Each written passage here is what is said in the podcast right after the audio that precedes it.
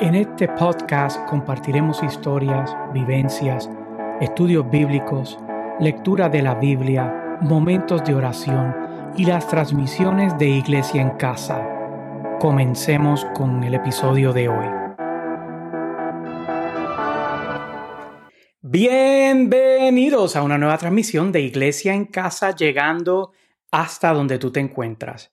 Este es el pastor Juan Carlos Vázquez y quiero agradecerte por tu sintonía una vez más, ya que sea que nos estás viendo en vivo a través de esta transmisión en video y en directo o en algún momento durante alguna de las retransmisiones cuando lo estás viendo. También quiero saludar a esas personas que nos escuchan a través del podcast. Gracias por su sintonía ahí llegando a, las bocinas donde ustedes se encuentran. Eh, te recuerdo que estamos por audio en todas las plataformas de podcast bajo Pastor Juan Carlos Vázquez. Ahí nos puedes conseguir. Además de todas las redes sociales, Facebook, Instagram, YouTube, Twitch, Twitter, TikTok. Ahora también en la página pastorjuancarlos.com, pastor Juan Carlos, sí, pastorjuancarlos.com pastorjuancarlos.com. También ahí te puede llevar a la página de Iglesia en Casa. Eh, hablando de eh, páginas de internet, te invito a que visites nuestra página iglesiaencasa.org para más información de dónde estamos y lo que estamos haciendo en esta temporada. Hablando de eso, nos gustaría orar por tu petición. Así que nos puedes dejar tu petición en la sección de comentarios, enviándonos un DM, eh, escribiéndolo ahí eh, en esta transmisión, o también puedes hacerlo visitando iglesiaencasa.org y ahí vas a encontrar un enlace donde puedes compartir tu petición para nosotros orar en el nombre de Jesús. Queremos llegar a más personas y necesitamos de tu ayuda. Primero, eh, te pedimos una vez más, encarecidamente, que ores por, eh, por nosotros, que ores por eh, mi persona, la pastora Lucián, mis hijos, esta familia, este proyecto de iglesia en casa. cada vez que el Señor te, te, nos traiga a la mente, por favor, ora por nosotros, eleva una oración, porque no existe nada más poderoso que la oración. Somos testigos de esto el, mero hecho de que yo esté aquí hablando con ustedes es una manifestación del de, eh, resultado del poder de la oración cuando oraron por mi vida mientras yo estaba teniendo eh, mi cirugía del corazón. Así que también si deseas ayudarnos con los gastos de estas y futuras transmisiones, lo puedes hacer accesando iglesiaencasa.org o escribiéndonos algún mensaje directo o un DM para eh, preguntar cómo podemos ayudar financieramente con los gastos asociados de estas transmisiones. Lo puedes hacer y, te lo vamos a agradecer mucho, porque así vamos a poder llegar a más personas, que esa es nuestra meta. Eh, ¿Me acompañas en oración? Padre, en el nombre de Jesús, yo te doy gracias por esta oportunidad de llegar, Señor, a cada persona que nos escucha, Señor. Yo te doy eh, gracias y te presento por cada una de esas peticiones, Señor, que han sido presentadas, las dichas y las que están en el corazón, Señor, te las presento. Pon tu mano de respuesta, pon tu mano de poder, Señor. Utilízanos para llegar a otros y para bendecir a otros, Señor, para que otros te encuentren y su vida sea transformada por el poder de Jesucristo resucitado. En el nombre de Jesús yo te doy gracias, yo te doy gloria, yo te doy honra. Amén y amén. Soberano Señor, creador del cielo y de la tierra, del mar y de todo lo que hay en ellos.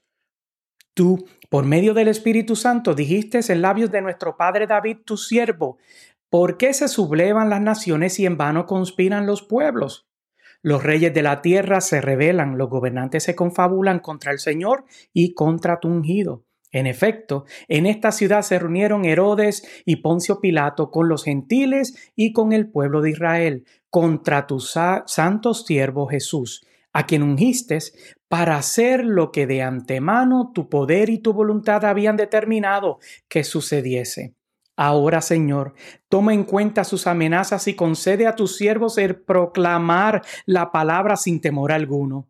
Por eso extiende tu mano para sanar y hacer señales y prodigios mediante el nombre de tu santo siervo Jesús. Esto que te acabo de compartir fue una oración registrada en el libro de Hechos capítulo 4 del versículo del 24 al 30. En esta oración que registra la Biblia nació por el grupo que luego de haber escuchado la experiencia que acababan de vivir Pedro y Juan, te cuento, Pedro y Juan se tuvieron que enfrentar a un juicio religioso por el haber sanado a un paralítico en el nombre de Jesús, ¿verdad? Increíble, ¿no? Que hubiesen sido juzgados por haber, eh, eh, eh, por haber sanado en el nombre de Jesús un paralítico que llevaba más de 40 años lidiando con esa situación. Entonces, la Biblia relata que durante su interrogatorio llamaba la atención cómo ellos podían articular su defensa y a la misma vez les explicaban a los líderes religiosos de esa época de cómo Jesús había llegado para salvar a la humanidad, para salvarnos de la condenación eterna a consecuencia del pecado. Interesante es que aquí, en el, eh, precisamente en el capítulo 4, da luz sobre un argumento que muy frecuentemente escucho de personas bien intencionadas, esa es la realidad, pero incorrectas, que dicen que hay muchos caminos que conducen a Dios. Aquellos que dicen que la salvación puede ser obtenida de muchas maneras, pero la, la, Biblia nos aclara este punto cuando dice específicamente en el verso 12, de hecho, en ningún otro hay salvación porque no hay Escucha bien, no hay bajo el cielo otro nombre dado a los hombres mediante el cual podamos ser salvos.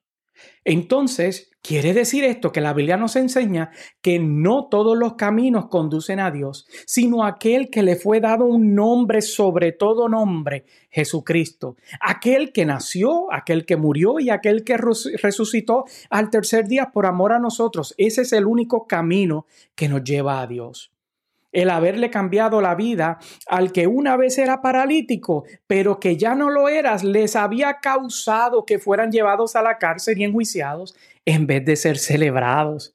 Y la realidad es que en, aquí en el siglo XXI vivimos en unos tiempos donde se tiene una expectativa, a veces yo pienso que un tanto irreal, de que las buenas obras deben de ser celebradas, pero esto no era el caso para estos dos. No fueron celebrados, fueron enjuiciados y no, también no tan solo fueron enjuiciados, sino que fueron intimidados para que no hablaran más del Cristo resucitado. Pero había algo diferente sobre estos dos que dejaba perplejo a los que los enjuiciaron. Específicamente el verso 13 dice lo siguiente, los gobernantes, al ver la osadía con que hablaban Pedro y Juan, al darse cuenta de que eran gente sin estudios ni preparación, me encanta eso. Quedaron asombrados y reconocieron que habían estado, habían estado con Jesús. Eso nos lo dice el verso 13. Me llama la atención que otras versiones de la Biblia, cuando estaba eh, preparándome para este, esta conversación contigo, traducen que eran idiotas o que eran brutos, pero esta versión los llama gente sin estudio ni preparación. Entonces no es importante si yo soy un bruto o si soy un idiota o si no tengo estudios o preparación. Lo que hace la diferencia, tú que me estás eh, escuchando en el día de hoy, lo que hace la diferencia es precisamente estar lleno del Espíritu Santo y porque éste te empodera para enfrentarte a la adversidad. Hablando de llenura del Espíritu Santo, la oración que compartí al principio cuando comencé a hablar contigo nació que, como te dije, de a consecuencia de que Pedro y Juan fueron a contarles a los suyos. Me encanta esa expresión cuando la Biblia se refiere al grupo a quien ellos le contaron los suyos. Y el verso 23 dice lo siguiente. Al quedar libres, Pedro y Juan volvieron a los suyos y les relataron todo lo que habían dicho los jefes de los sacerdotes y los ancianos. Luego de escuchar esto, la Biblia registra que alzaron unánimemente la voz en oración a Dios e hicieron la oración que te compartí al principio de la transmisión.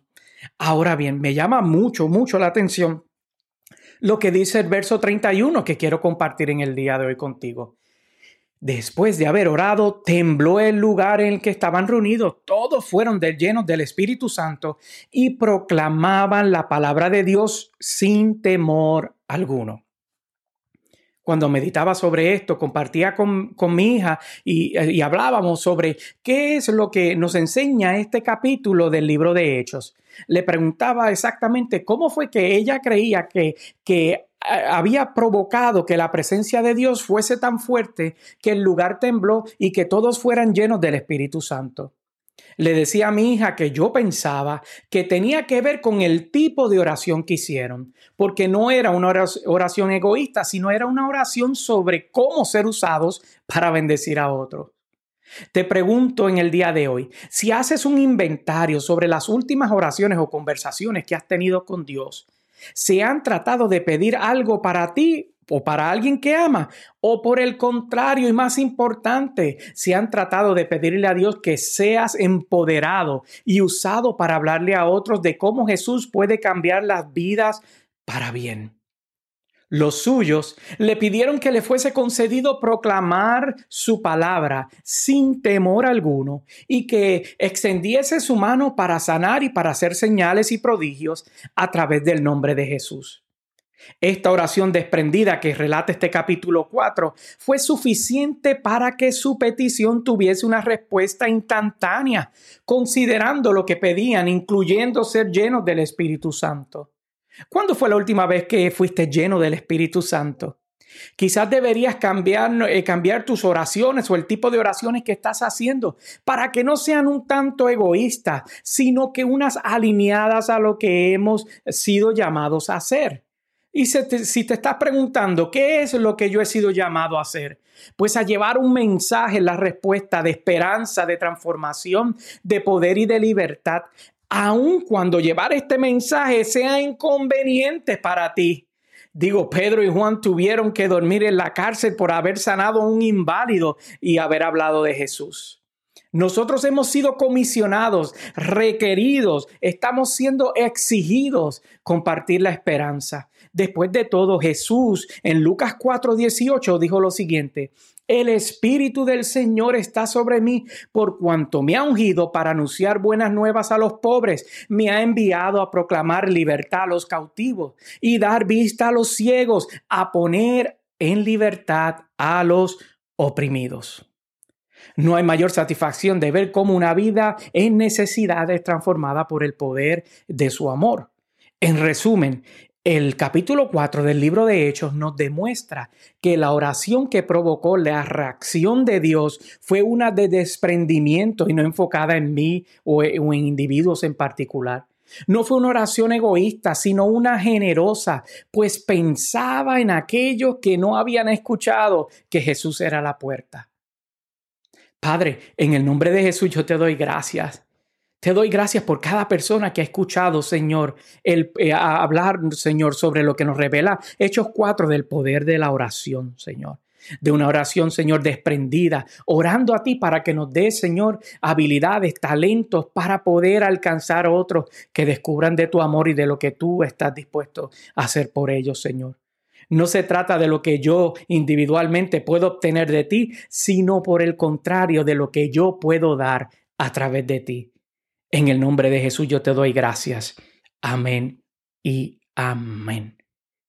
Una última petición eh, para que puedas compartir, y es que puedas compartir este mensaje eh, con alguien que necesite escuchar esperanza. Quién sabe si este es el instrumento que Dios usa para cambiar para bien la vida de alguien y tú eres aquel que compartes este mensaje. Sean todos bendecidos. Mi nombre es el pastor Juan Carlos Vázquez de Iglesia en Casa, llegando hasta donde tú te encuentras. Bendecidos.